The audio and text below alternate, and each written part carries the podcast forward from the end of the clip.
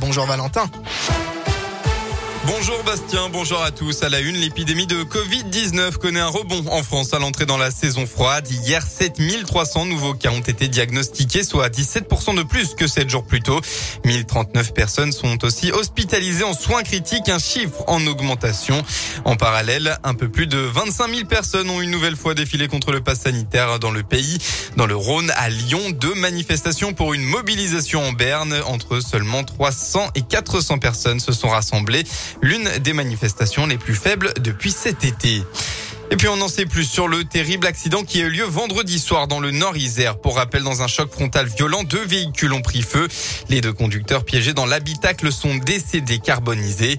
L'enquête se poursuit et d'après les informations du Dauphiné libéré, les deux victimes seraient deux hommes âgés d'une soixantaine d'années. Le conducteur de la camionnette serait un restaurateur traiteur de Grenay près de Villefontaine, tandis euh, que le conducteur de la voiture serait lui originaire de Vénissieux dans l'Est lyonnais.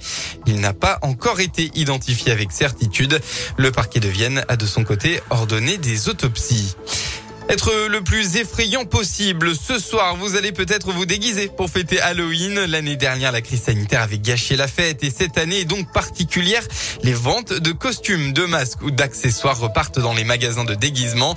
Comme dans cette boutique du premier arrondissement de Lyon, Christine Joly, responsable du bal masqué, révèle les tendances de cette année chez les Lyonnais. La tendance, eh bien, toujours des choses un peu trash, un peu euh, du sang, tout ce qui va être euh, cicatrice, les lentilles, énormément. Les, les gens ont envie de, de de changer de couleur de Dieu, de regard, ou des masques tout faits, ou de la peinture à mettre, euh, à faire sur soi.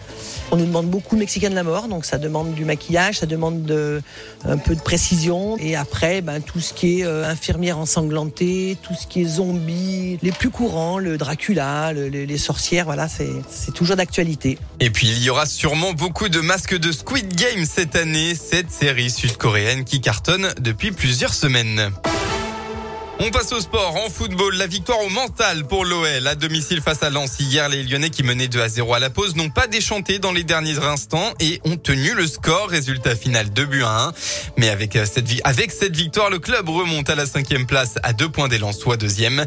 Aujourd'hui, plusieurs rencontres de Ligue 1. On retrouvera le Clermont Foot pour son premier prime time ce soir à 20h45 face à Marseille.